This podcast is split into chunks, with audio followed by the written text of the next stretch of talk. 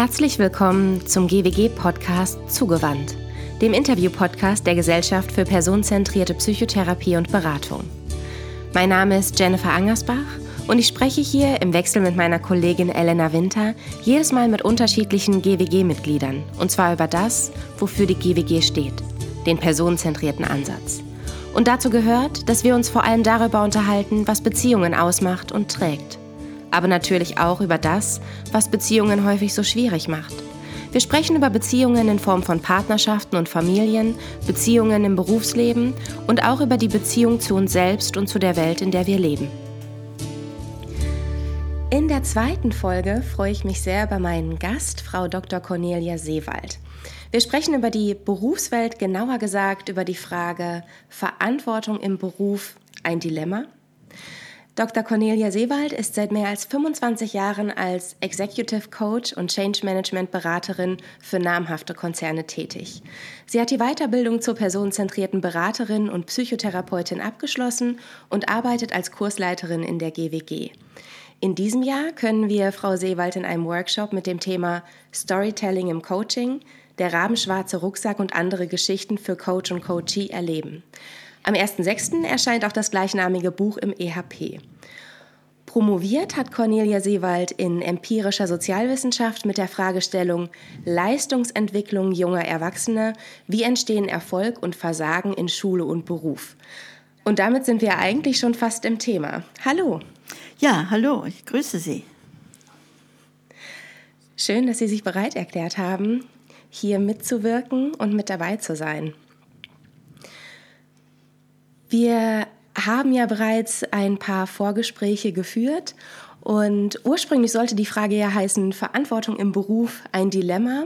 Und Ihnen war es ganz wichtig, dass wir da ein Fragezeichen nochmal hinzufügen. Hm. Was hatten Sie direkt im Kopf, als wir Sie angefragt haben oder als ich Sie angefragt habe, ob Sie bei dieser Podcast-Folge mit dabei sein möchten?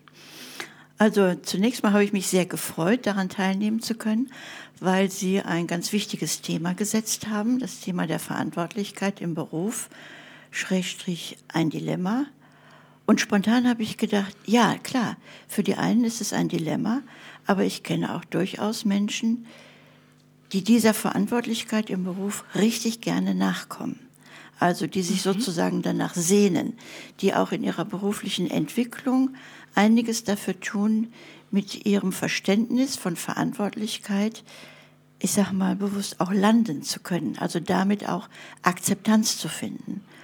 Und das ist schon manchmal auch ein Dilemma, denn wir müssen bei Verantwortung ja überlegen oder zumindest unterscheiden, dass es zwei wesentliche Aspekte gibt. Das eine ist die Verantwortlichkeit, die im beruflichen Umfeld aufgrund der Rolle und der Zugehörigkeit zu einer Organisation, und das heißt ja auch immer zu einer Hierarchie, übertragen wird, und die Verantwortlichkeit, die ein Individuum selbst fühlt. Also fühle ich mich für etwas verantwortlich, das mir auch übertragen wurde, oder gibt es da ein Mismatch? Und wenn es ein Mismatch gibt, dann haben wir natürlich ganz häufig die Situation, wo Beratung und Reflexion wirklich helfen kann.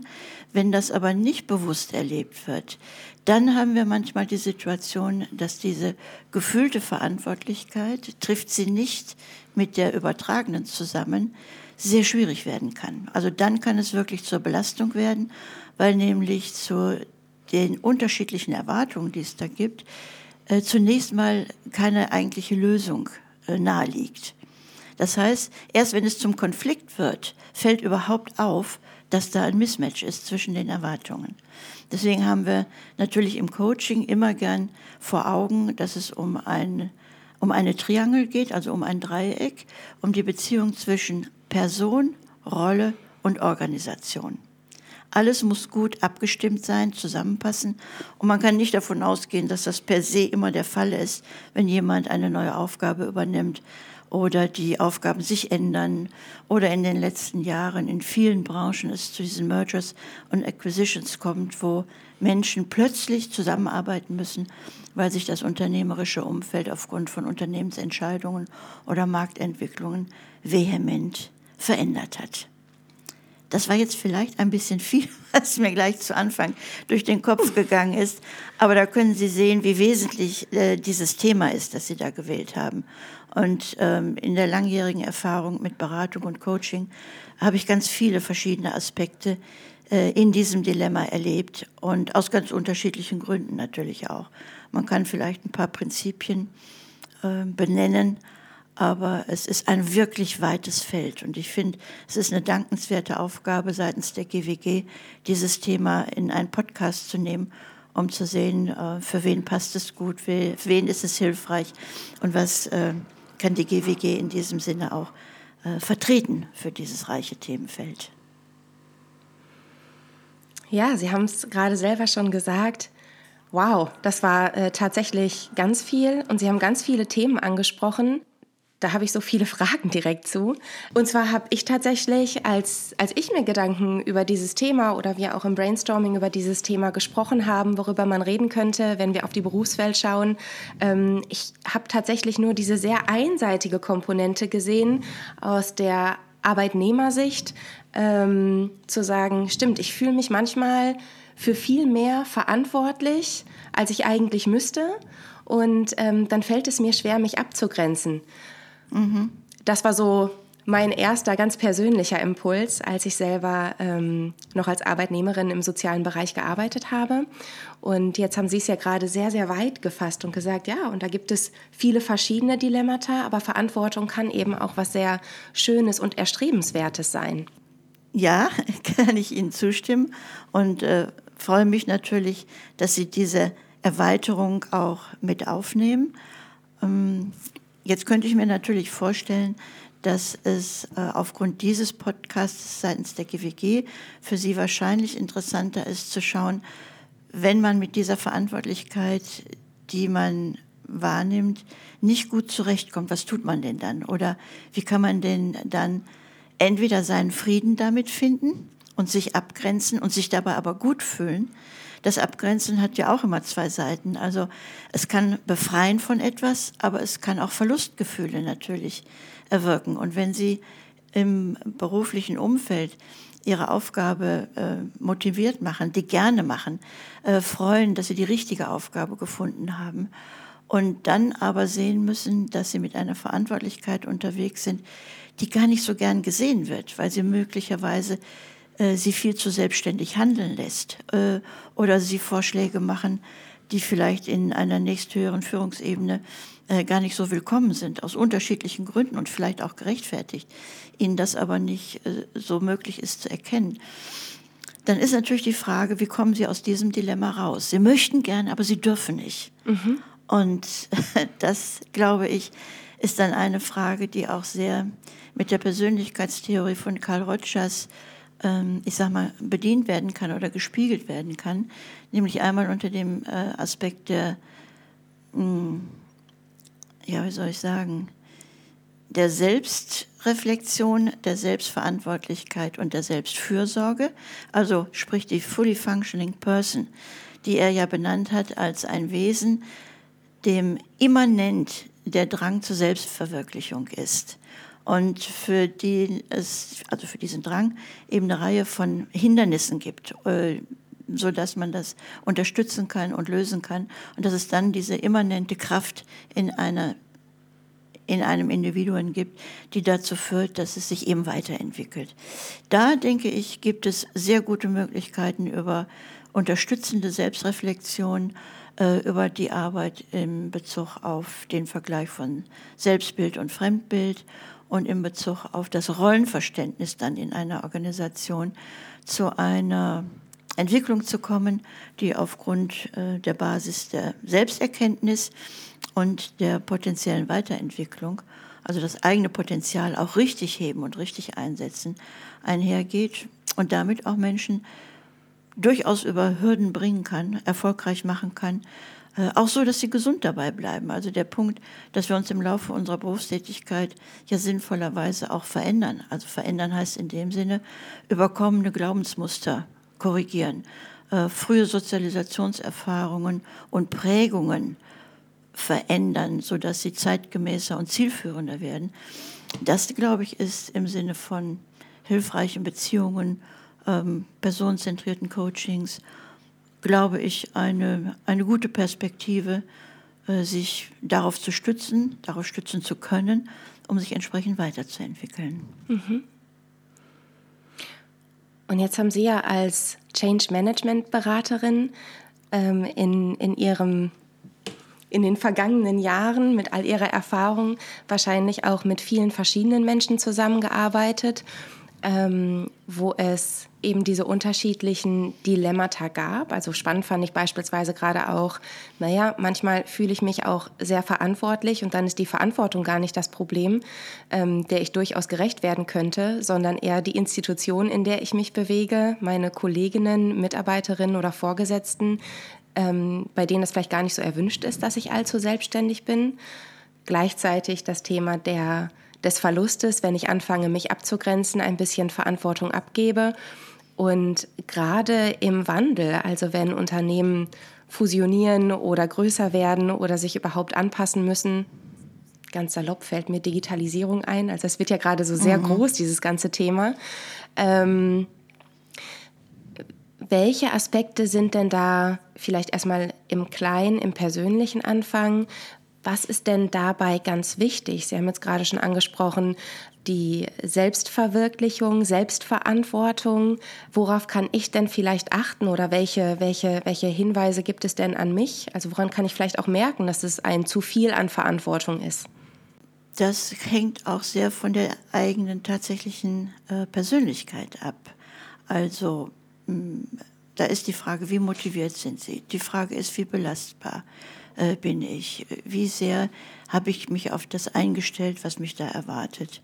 Ähm, ich glaube, ganz wesentlich ist die Frage, zumindest in einem konstruktiven Unternehmensumfeld, und die gibt es ja durchaus auch, auch bei den Mergers und Acquisitions, dass man da versucht, wo ist denn die Person, mit der ich gut und vertrauensvoll vielleicht auch mal darüber sprechen kann. Das kann ein sehr gutes kollegiales Verhältnis sein, das kann auch eine verständnisvolle Führungskraft sein. Ich denke, wenn man konkret danach sucht und wenn man bereit ist, sich zu öffnen, äh, dann glaube ich, findet man auch so jemanden. Zunächst mal. Mhm. Das muss nicht sein, heißen, dass das äh, eine dauerhafte Beratung ist, aber manchmal hilft einfach ein gutes kollegiales Gespräch um überhaupt selbst für sich zu verstehen, was ist denn eigentlich los. Und Sie haben ja danach gefragt, wie merke ich denn, dass es ein zu viel an Verantwortlichkeit ist? Ich kann Ihnen sagen, ich frage zum Beispiel bei meinen Coaching-Kandidaten immer als erstes, wie gut schlafen Sie? Und wenn ich dann Hinweise bekomme, dass das doch irgendwie gestört ist, vorübergehend, dauerhaft oder aufgrund besonderer Anlässe, dann habe ich eigentlich das erste Indiz dafür, dass der Energiehaushalt und die psychische Balance nicht so 100 Prozent gegeben ist. Nun ist es für uns alle kein großes Problem, wenn das mal nicht so sehr im Balance ist. Nur wenn sich das verschärft in dem Sinne, dass es chronischer wird. Äh, oh, ich habe vier Wochen bestimmt schon ganz schlecht geschlafen. Vielleicht sind es auch schon sechs Wochen.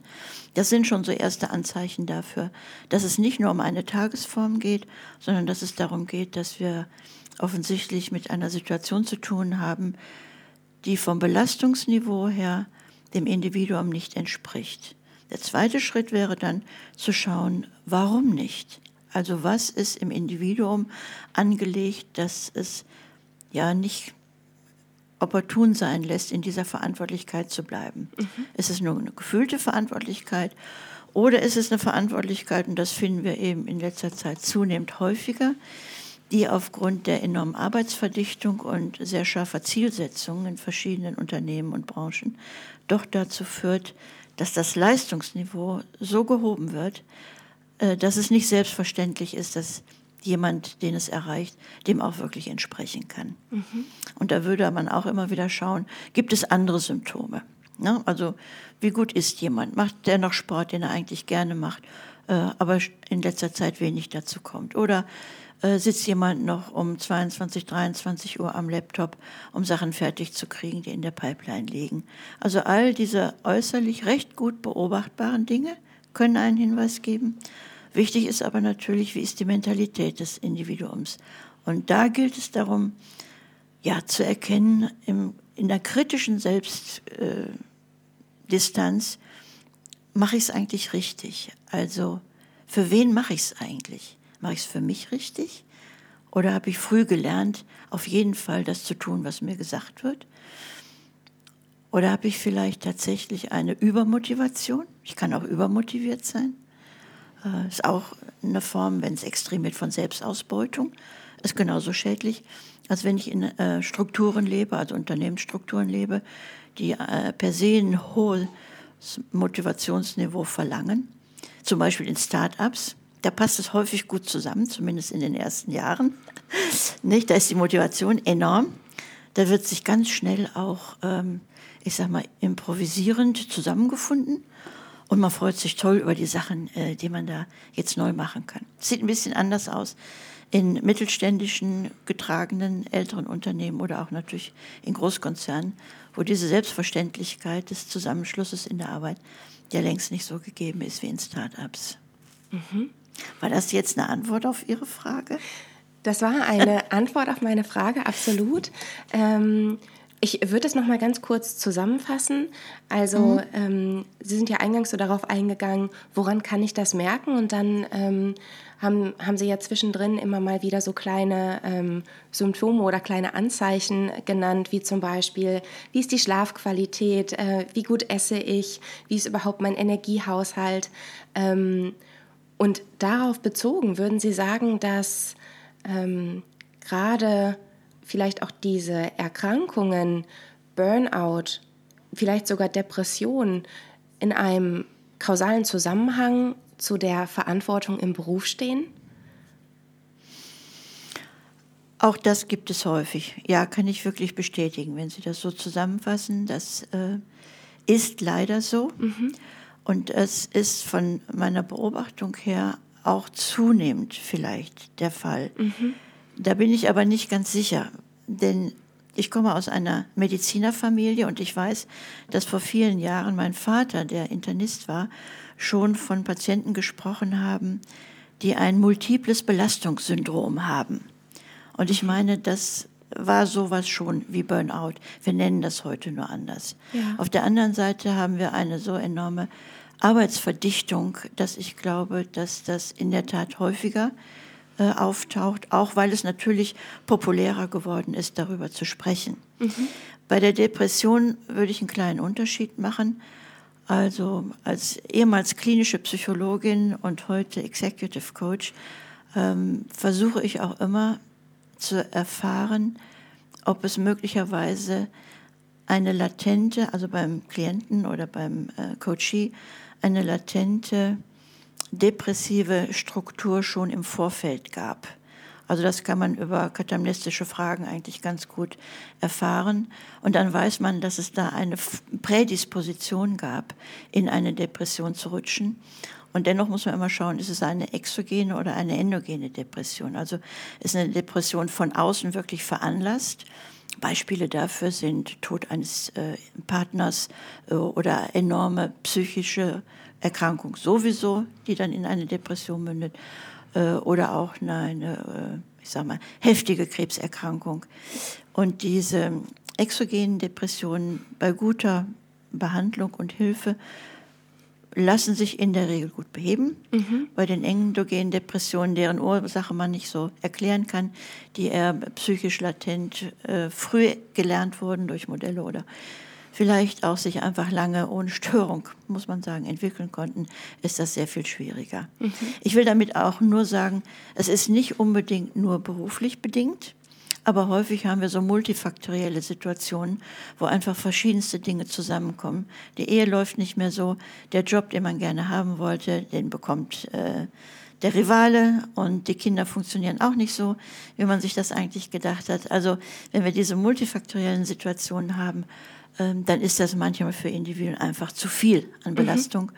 Und da braucht es dann sicher auch professionelle Hilfe. Also da kann ein gutes Gespräch mit einem vertrauten Freund sicher helfen und in die Wege leiten, was dann aber durch professionelle Unterstützung sicher sinnvoll zu ergänzen ist. Mhm.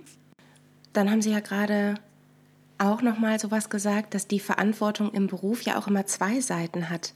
Also ja, einerseits kann ein hohes Maß an Verantwortung oder ein Verantwortungsgefühl eher von innen kommen.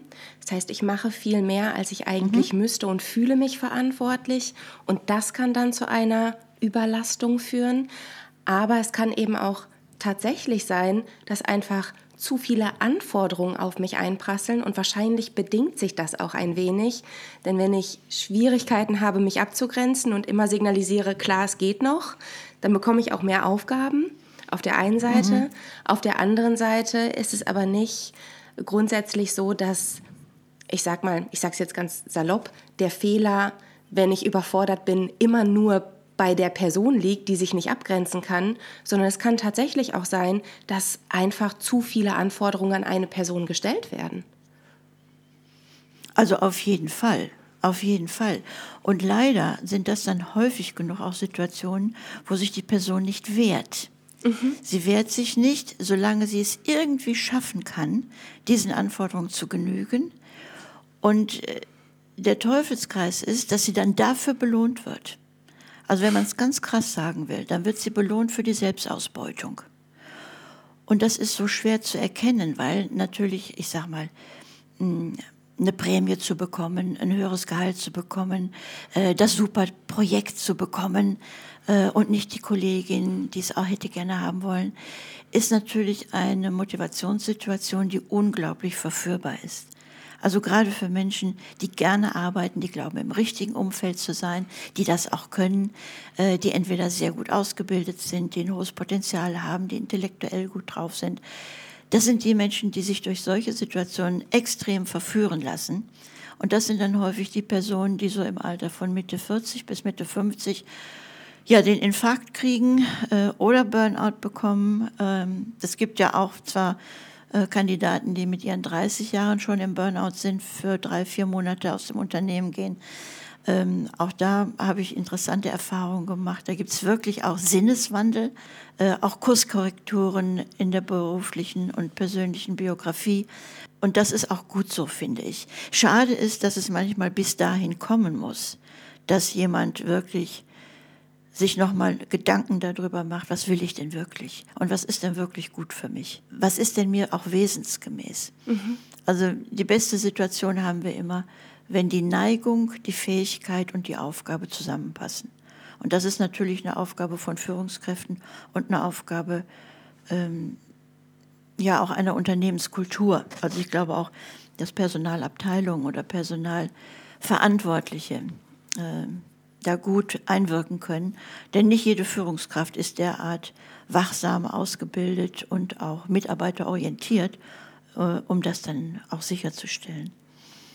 Und von daher ist es, glaube ich, wichtig, dass man immer auch nach guten Gesprächspartnern sucht, um herauszufinden, wo passt denn? Und heutzutage, früher war es ja so, einmal ausgebildet, immer im gleichen Beruf. Heute hat sich das ja Gott sei Dank deutlich verändert, auch wenn es das nicht immer leichter macht. Aber Zweit-, Drittausbildung, auch in der Mitte eines Lebens nochmal. Äh, warum nicht? Es gibt auch seitens der äh, Arbeitsagenturen und der Förderprogramme gute Möglichkeiten. Und auch große Konzerne machen das selbst durchaus auch, dass sie sagen, also ähm, ohne jetzt Namensnennung, ein großer Technologiekonzern hat vor wenigen Jahren ein Programm aufgelegt. Mittendrin haben die das genannt. Und das bedeutete, Menschen auch um die 50 wurden qualifiziert weitergebildet, äh, um in einen Aufgabenbereich zu kommen, der ihnen nun altersgemäß äh, und auch aufgrund der technologischen Weiterentwicklungen angemessen zuzumuten war. Und das hat wunderbar funktioniert.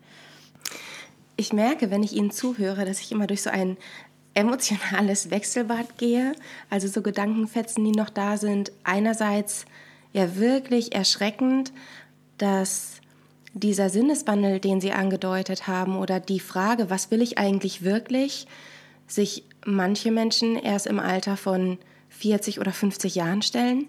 Nämlich nachdem sie gemerkt haben, okay, ich bin ausgebrannt, so geht es nicht weiter Gleichzeitig aber ja auch so schön zuversichtlich, dass ja scheinbar ein Umdenken auch in den Unternehmen stattfindet. Und dann dachte ich jetzt gerade ganz zuletzt natürlich auch an Carl Rogers, die, äh, die Selbstverwirklichung auf die Person zu achten, zu schauen, naja, es gibt Veränderungen ähm, und da immer flexibel zu bleiben, also auch in der Berufswelt flexibel zu bleiben und sich immer neu orientieren zu dürfen und danach zu streben, was einem tatsächlich gut tut und gefällt. Heutzutage ist das möglich, aber es ist auch die Qual der Wahl und sorgt ja gerade bei Jüngeren eher für so eine Überforderung. Manchmal erlebt man da, oder ich erlebe das so in meinem sozialen Umfeld, dass da eine große Überforderung bei den ähm, Jugendlichen ist und viele eigentlich gar nicht wissen, wohin sie denn eigentlich wollen, weil die Auswahl so groß ist und irgendwie auch allen klar ist, naja, die nächsten 20, 30 Jahre bleibe ich hier nicht. Mhm. Das könnte ja auch dazu führen, dass die Jugendlichen, wenn sie dabei ermutigt würden und unterstützt würden, zu sagen, wir tragen das mit. Mach mal diese Lehre, so, es gibt ja dann auch immer noch die Möglichkeit, doch noch zu studieren. Weil das habe ich häufiger erlebt, dass Menschen auch ihr Studium nach vier, fünf Semestern abgebrochen haben und dann eine andere qualifizierte Ausbildung gemacht haben. Und diese Wahlmöglichkeiten, meine ich, die müsste man vielleicht, äh, und das muss man mitteilen, propagieren, unter dem Aspekt sehen, ich kann sowieso nicht vorab sagen, ob eine Entscheidung richtig ist. Mhm. Ich kann nur eine Entscheidung treffen. Und die kann ich treffen nach Wahrscheinlichkeiten. Ich kann aber erst, wenn ich sie getroffen habe und die Konsequenzen erfahren habe. Ein paar kann ich voraussehen. Ich kann nie alle Konsequenzen voraussehen einer Entscheidung. Ich muss die Bereitschaft haben zu akzeptieren, dass wenn ich eine Entscheidung treffe, ich auch mit Konsequenzen konfrontiert werde, die ich so nicht gesehen habe, die ich vielleicht auch nicht gewollt habe. Mhm. Und dann kann ich aber bei sehr, sehr, sehr vielen Entscheidungen auch eine Phase ähm, in Anspruch nehmen, in der ich mich umentscheide oder neu entscheide. Häufig genug bei jungen Menschen braucht es dazu Unterstützung. Ob das über Berufsberater geht, ob das über Eltern geht oder über Freunde geht. Ähm, auch da würde ich immer Jugendlichen raten oder jungen Erwachsenen raten, zu schauen, wo finde ich den Ansprechpartner, die ein gutes Urteilsvermögen haben und die authentisch sind, die mir einfach ehrlich sagen, was sie denken, ohne mich mit Ratschlägen zuzudecken, mhm. aber mit denen ich das reflektieren kann, was mich bewegt und die das ernst nehmen. Häufig habe ich auch erlebt, dass Jugendliche gar nicht so ernst genommen werden und so, ach, das ändert sich noch und macht er mal das. Oder dass es sogar Vorwürfe gibt, ja, wieso kann der sich nicht entscheiden? Der hat doch jetzt Abitur, was will er denn noch oder so. Nicht, ähm, das ist nicht hilfreich. Und da hilft, Sie haben es gerade gesagt, da hilft die personenzentrierte Haltung. Ein authentischer Gegenüber, genau. akzeptieren, zugewandt, der den Menschen eben auf Augenhöhe begegnet, sie ernst nimmt und nicht bewertet. Ja. Und nicht nur bei den Jugendlichen, sondern auch bei Menschen anderen Alters mhm. natürlich. Mhm. Ja. Nicht? Und äh, Rogers hat ja dafür den Begriff der Selbstaktualisierungstendenz geprägt. Und ich finde, die gilt es zu unterstützen. Mhm. Mehr ist eigentlich nicht nötig. Und wenn man das vielleicht beherzigt und wenn man auch das Vertrauen hat in den anderen, das braucht es ja auch, dass das schon irgendwie auch in ihm angelegt ist, was sein soll und was für ihn passt, ihn also auch in seinem So-Sein unterstützt, dann glaube ich, sind es viele, die daraufhin auch ihren Weg finden, ihre nächste Entscheidung treffen können, ähm, auch Ängstlichkeiten überwunden werden können. Ich meine, dieses Empowerment ist ja nicht nur auf einer äh, rechtlichen und hierarchischen äh, Führungsdimension abgebildet, sondern das ist ja auch abgebildet im Sinne von, du kannst es. Also du hast ein Potenzial und du kannst es. Und ich oder wir können dich gern dabei unterstützen, dieses Potenzial auch stärker zum Ausdruck zu bringen. Das ist eigentlich äh, der hilfreiche Weg. Das stärker zum Ausdruck bringen, was potenziell in jemandem angelegt ist. Und der jemand, das Individuum bestimmt das Tempo und mhm. natürlich auch den Weg. Ja? Und wenn ich mich als Coach oder als Berater oder als Führungskraft darauf einlassen kann, dann habe ich, finde ich persönlich, einen sehr guten Job gemacht. Mhm. Es ist ganz wichtig, dass eben derjenige, um den es geht, das Tempo bestimmt. Denn ähm, gerade bei Empowerment oder ähnlichem Also da sind wir wieder bei dem eigentlichen Thema der Verantwortung. Es gibt ja viele Führungskräfte, die ja auch äh, versuchen, ihre Mitarbeiter und Mitarbeiterinnen zu verführen, sagen, wie gut sie mhm. sind und dass sie das auf jeden Fall hinkriegen und wer, wenn nicht du und ein ganz tolles neues Projekt. Und ähm, da sind wir ja genau bei dem Dilemma, was Sie auch schon angesprochen haben, wo wir noch gar nicht so genau drauf eingegangen sind. Also, dass wir dem gerne entsprechen wollen, dass ein hohes Maß ja. an Verantwortung auch irgendwie ein Qualitätsmerkmal ist. Wir wollen nicht enttäuschen, wir wollen nicht scheitern. Und das macht es ja dann auch wieder so schwierig, sich abzugrenzen. Und daher ist es ganz, ganz wichtig, dass eben immer das Tempo mitbedacht wird und dass in letzter Konsequenz die Person, um die es geht, auch ähm, bestärkt wird darin, dass sie die Verantwortung für sich selbst auch haben darf und tragen kann und durchaus sagen kann, nee, das äh, kriege ich jetzt noch nicht hin oder das kriege ich nicht hin, ohne das Gefühl zu haben, versagt zu haben oder den Vorgesetzten zu enttäuschen oder die Eltern zu enttäuschen. Also kann ich Ihnen nur zustimmen. Genau das ist das Wichtige. In meinen Worten heißt das, sich selbst treu bleiben. Und mhm. das braucht manchmal richtig Mut. Richtig ja. Mut. Nicht, weil manchmal ist das Umfeld so stark. Es sind Autoritäten, es sind andere Erfolgreiche, sind natürlich auch Haltungen von Eltern, die enorme Erwartungen haben und die an ihre Kinder dann manchmal die Erwartung haben, etwas zu leisten, was sie selbst nicht haben leisten können, äh, aus guten Gründen vielleicht, aber wo im Kind weitergelebt werden soll, das finden wir ja alles. Und dass äh, diese Ich-Stabilität, die Sie damit ansprechen, dass wir die fördern, in jungen Menschen, aber auch, wenn ich das ergänzen darf, in vielen Situationen, wo es um die Entwicklung von Frauen geht. Denn mhm. Frauen haben ja häufig noch eine andere, wie soll ich sagen, soziale Erwartungshaltung zu bearbeiten, dass sie nämlich ja mit eigenen beruflichen Zielen zurückstecken aufgrund von äh, Familie und Kindern. Ich erlebe das immer noch. Ich erlebe auch, dass Frauen lange nicht so schnell entschieden sind, Karriere zu machen wie Männer. Ich denke, das hat damit zu tun, dass an einen Jungen nach wie vor die Erwartung gestellt wird, dass er ordentlich erfolgreich im Beruf ist, dass diese Erwartung zu so 100 Prozent, aber nicht unmittelbar an eine junge Frau gestellt wird. Da sagt man noch, ja, Hauptsache du lernst was, hm, aber äh, du willst doch auch Familie haben und so weiter. Und von daher da äh, die Kompromisse, ich sag mal, äh, eher akzeptiert werden. Ich weiß, dass es inzwischen viele Männer gibt, die auch in ihre Elternzeit gehen und ich finde das toll.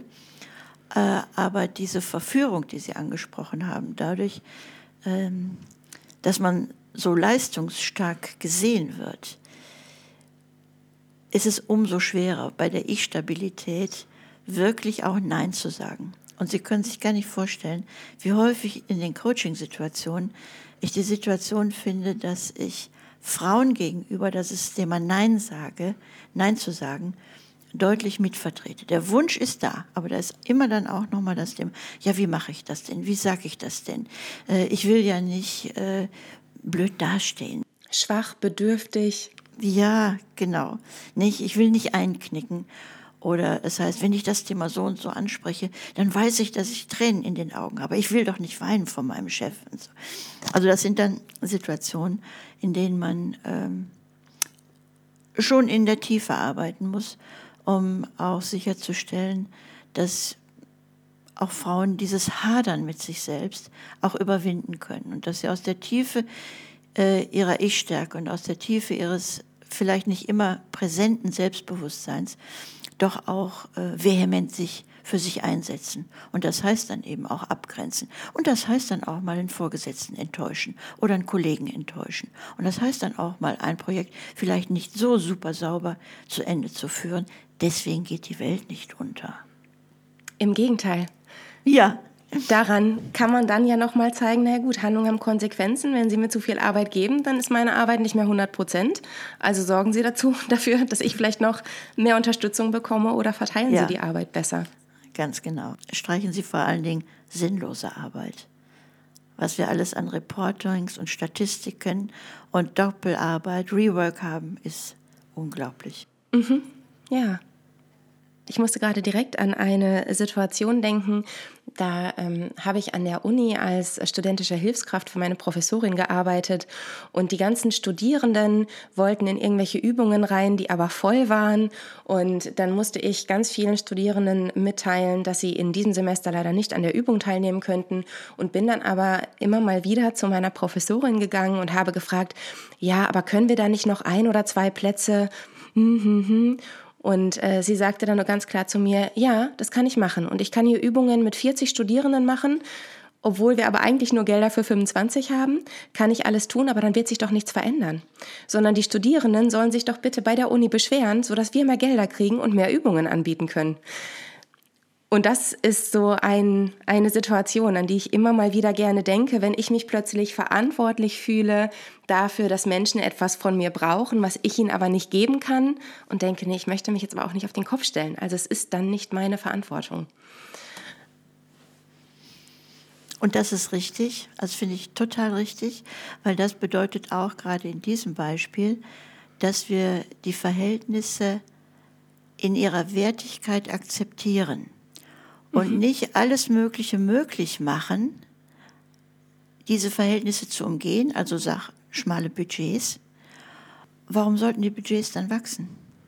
Ja. Ne? Also sehr schönes Beispiel, finde ich, ein sehr treffendes Beispiel. Ja. Haben Sie denn vielleicht noch Impulse oder Tipps? Also wir haben natürlich jetzt über so Sachen gesprochen wie gute Vorbilder, gesundes Aufwachsen, Bestärkung, ähm, gegebenenfalls Kontakt zu Fachpersonen, äh, Beratung, eventuell sogar Therapie, Dinge aufarbeiten, eine Ich-Stabilität. Was sind denn noch so Dinge für die Menschen, die vielleicht gerade zuhören und sich denken, ah, ich erkenne mich so wieder, mir fällt es so schwer, mich abzugrenzen. Haben Sie da noch das eine oder andere, was Sie da vielleicht mit auf den Weg geben könnten? Also wenn Sie diese Menschen ansprechen, die beschreiben Sie ja jetzt als diejenigen, die schon einen klaren Anker in ihre Selbstreflexion geworfen haben. Das ist natürlich eine super gute Voraussetzung, da weiterzugehen. Also sich Zeit zu nehmen, die Zeit zu strukturieren. Ich denke, es ist immer noch hilfreich, wenn man richtig gut über sich nachdenkt. Und wenn man versucht, sich selbst gegenüber ehrlich zu sein und zu prüfen, also irgendwie habe ich ein ungutes Gefühl, damit bin ich nicht einverstanden, dies und jenes gefällt mir nicht, da tiefer zu gehen und zu schauen, ja, warum geht es mir denn eigentlich? Ich glaube nach wie vor, dass auch für junge Menschen, auch wenn es sich nicht so leicht anlässt oder auch ein paar Hürden braucht, die genommen werden müssen, äh, den Sinn des eigenen Lebens wirklich versuchen, in Worte zu fassen. Und der muss auch nicht von 0 auf 80 Jahre sein, aber die nächste Lebensphase. Wo möchte ich denn hin? Was möchte ich denn machen? In welchem Umfeld möchte ich denn sein? Was möchte ich denn erleben können? Mal ganz abgesehen natürlich von der existenziellen Grundlage, die jemand braucht. Äh, aber was, was macht mir wirklich Freude? Was, ja, ein bisschen hochtrabend vielleicht gesagt, was beseelt mich? Also wo geht meine Seele auf? Ja, es gibt einen wirklich, nicht einen, mehrere, aber ein wirklich wichtiger Spruch äh, in der guten Personalarbeit ist, Begeisterung wird bestens bezahlt. Also wenn ich das finden kann, was ich mit Begeisterung tun kann, weil es mit meinen inneren Überzeugungen stimmt, weil es zu meinem Potenzial passt, weil es in einem Umfeld ist, was mir gemäß ist, dann brauche ich mir über das Einkommen überhaupt keine Sorgen zu machen. Das kommt dann, weil ich die Aufgaben gut mache und in das Umfeld passe, das ich gewählt habe. Und sollte ich feststellen, dass das nicht wirklich stimmig ist oder stimmig bleibt, dann überlege ich, was der nächste sinnvolle Schritt ist, um da rauszukommen oder um das zu verändern. Change it, love it or leave it. Die drei Möglichkeiten gibt es immer. Aber ich muss eine davon dann wählen und mich mit der dann auch einverstanden erklären und auch mit den Konsequenzen, die diese eine der drei Perspektiven dann mit sich bringt. Das wäre mein wichtigster Tipp. Es gibt kleine Tipps, nicht wie ich meinen Alltag gestalte, dass ich eine gute Balance hinkriege, wenn ich zu wenig Privates erlebe, dass ich das wieder verändere. Also das sind so die kleinen Stellschrauben. Aber die eigentliche zentrale Stellschraube für eine gute Lebensentwicklung, zu einem guten Leben hin, ist immer wieder in in Phasen mich kritisch zu prüfen, bin ich auf dem richtigen Weg. Und welches der richtige Weg ist, das muss ich selbst entscheiden. Und vor allem, das darf ich selbst entscheiden. Also ja. das steckt da ja auch noch mit drin. Ähm, ja.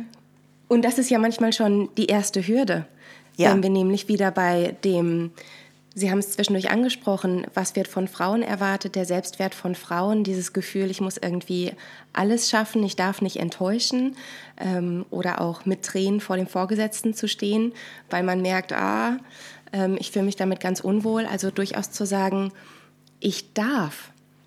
Ich, ich bin es selber wert. Ja. Ähm, ich habe auch einen Wert. Ich darf auch erstmal auf mich schauen und dann auf die anderen und nicht erst auf die anderen. Und wenn dann noch was Zeit, Raum, Kapazität ist, mal auf mich schauen, sondern sich selbst durchaus in den Vordergrund stellen und fragen, was ist mein Sinn, was macht mir Spaß, was möchte ich. Das ist wunderbar in der Ergänzung, das kann ich zu 1000 Prozent unterstützen und bestätigen. Und gerade dieses auf sich selbst schauen, wie Sie sagen, eine Lebensweisheit sagt auch, nur wenn ich für mich selbst gut sorge, kann ich auch für andere gut sorgen. Und ich finde, da ist richtig viel, richtig viel Wahres dran. Ja. Ah. Ist auch sehr meins. ja. ja. Ja. So, jetzt haben wir, ähm, wir hatten ja vorher ein paar Fragen ähm, uns überlegt und durchaus auch darüber gesprochen. Jetzt ging es dann doch zum Teil immer wieder in eine ganz andere Richtung. Daher einfach mal die Frage, Gibt es zu dem Thema noch etwas, was Sie ergänzen würden oder noch ein, ein Themengebiet, wo Sie gerne noch mal näher drauf eingehen würden? Ja, ich sag mal, ähm, ein Thema aus unseren Vorgesprächen war ja auch, hat der gewählte Beruf etwas mit der Verantwortlichkeit zu tun, die man fühlt? Mhm. Und ich muss Ihnen ehrlich sagen, in den letzten Tagen, also wir sind im äh, März 22, habe ich wirklich zutiefst gedacht, bin ich Gott froh, dass ich kein Politiker bin. Ich habe mich früher sehr für Politik interessiert und bin aber eigentlich eine politisch, äh, parteipolitisch gesehen eine Karteileiche. Aber die Verantwortlichkeit, die im Moment von führenden Politikern weltweit wahrgenommen werden muss und auch wahrgenommen wird, die fordert mir allerhöchsten Respekt ab. Mhm. Und ich denke, so mancher Politiker, der die Laufbahn eingeschlagen hat, wird sich nicht im Traum gedacht haben, dass er europaweit äh, oder auch global gesehen in eine solche Verantwortlichkeit kommen wird, dass es eine Situation gibt, wie wir sie jetzt mit dem Krieg in der Ukraine äh, tatsächlich erleben. Und da habe ich höchsten Respekt vor. Und so gibt es natürlich auch für viele andere Berufe Situationen, die jemanden wirklich an die Grenze seiner Verantwortlichkeit äh, führen können. Das ist in allen medizinischen Berufen so, das ist auch in allen Berufen so, wo es um große Budgets geht. Aber ich denke, wir haben hier im Moment doch eine Situation, die wirklich Erhebliches fordert. Deswegen äh, wäre für mich da der Punkt, wenn jemand eine Berufswahl zu treffen hat oder getroffen hat bereits, äh, sich auch in den ersten Berufsjahren weiterhin zu prüfen, ist das das Richtige für mich. Ich erlebe das auch ganz einfach im Coaching-Umfeld, also äh, Coaching, Ausbildung explodieren ja im Moment. Es gibt ganz viele Menschen aus ganz unterschiedlichen Berufen, die sich in Coaching weiterbilden lassen und äh, dann auch die Erwartung haben, dass sie äh, enorme Coaching-Leistungen und zahlungskräftige Kunden finden. Und ähm, ich weiß auch, dass es äh, in diesem Umfeld im Ansatz Menschen gibt, die einer professionellen Coaching-Tätigkeit wahrscheinlich nicht wirklich entsprechen können. Und wenn jemand das Gefühl hat, er kommt jetzt in diesem Beruf oder äh, in einem anderen nicht wirklich weiter, dann wäre meine Empfehlung auch immer, sich selbstkritisch zu prüfen oder auch Unterstützung zu suchen, ähm, ob es nicht ein anderes Thema gibt, ähm, das für ihn passender ist oder für sie passender ist. Also ich will hier nicht gendern, aber es gilt für Männer und Frauen äh, in gleichem Maße, ist meine Erfahrung. Mhm. Und glauben Sie, das hängt ähm, auch hier wieder mit der Verantwortung zusammen beim Coaching? Ja, für viele, die aus ganz anderen Berufen kommen, also naturwissenschaftlichen Berufen, betriebswirtschaftlichen Berufen und sich ins Coachingfeld begeben, machen häufig eine überschaubare Ausbildung. mhm. die aber noch bei weitem nicht das abdeckt, was eigentlich professionell und auch von der Persönlichkeitskompetenz her notwendig ist, um wirklich, ich sag mal, nachhaltige Coachings anzubieten und Menschen bei ihrer ganz fundamentalen Weiterentwicklung äh, Unterstützung zu geben. Mhm. Das heißt, Sie spielen da auch auf die, ich nenne es jetzt mal, nicht zertifizierten Coaching-Intensiv-Workshops am Wochenende an, wo suggeriert wird, dass Menschen da die Kompetenz des Coachings erlernen und dann kriegen sie einen Methoden-Fragenkatalog, was auch immer mit an die Hand und werden auf die Menschen zugelassen ohne tatsächlich einer fundierten Ausbildung, wie beispielsweise die GWG sie anbietet.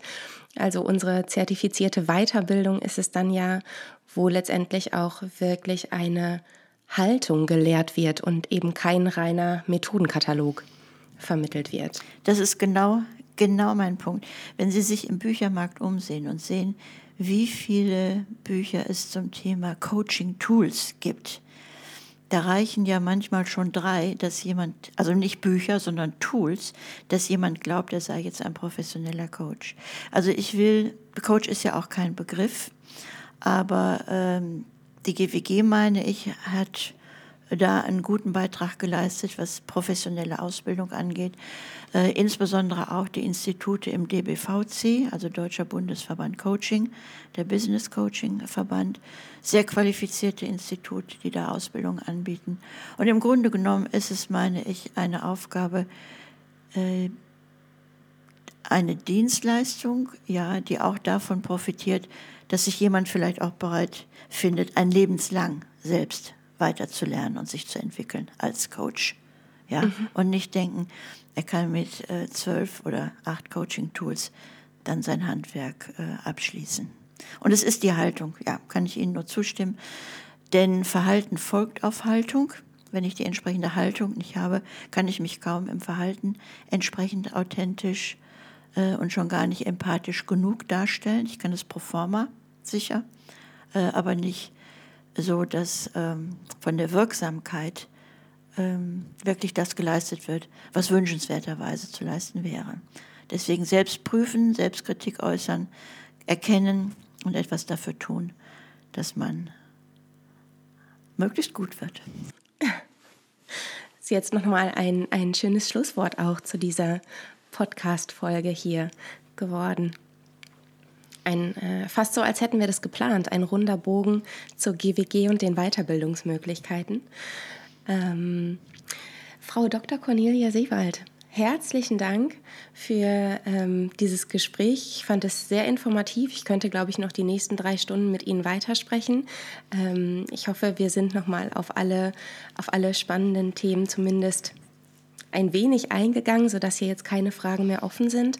Und ansonsten, ich hatte es ja in der Anmoderation auch angekündigt, wir können sie ja in diesem Jahr auch selber nochmal live erleben. Und es gibt auch ab dem 1.6. ein Buch, Storytelling im Coaching, der Rabenschwarze Rucksack und andere Geschichten für Coach und Coachee. Möchten Sie dazu vielleicht noch ganz kurz was sagen? Ja, wen das Thema interessiert, ähm, es gibt auch zwei Workshops dazu äh, organisiert über die GWG im September und Oktober 2022. Also herzlich gern willkommen.